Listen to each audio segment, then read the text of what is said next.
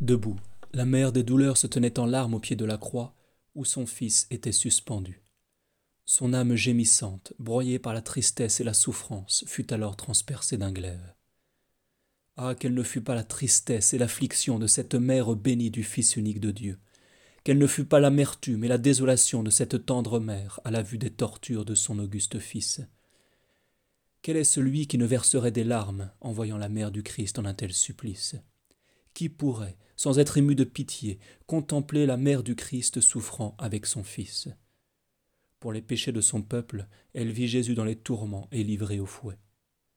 Elle vit son doux enfant mourant, abandonné alors qu'il rendait l'esprit.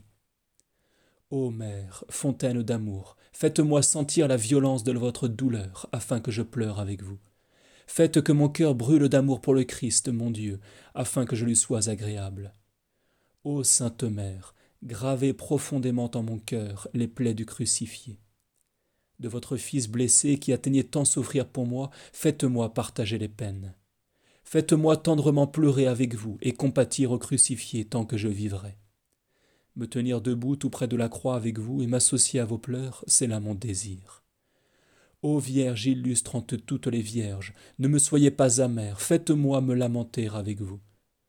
Faites que je porte la mort du Christ, faites que je partage sa passion, que je garde le souvenir de ses plaies. Faites que je sois blessé de ses blessures, que je sois enivré de la croix et du sang répandu de votre Fils. Pour que je ne sois pas consumé par les flammes, puissiez-je être défendu par vous, ô Vierge, au jour du jugement. Ô Christ, au sortir de cette vie, donnez-moi, par votre mère, de parvenir à la palme de la victoire.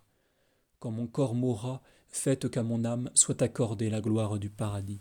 Amen.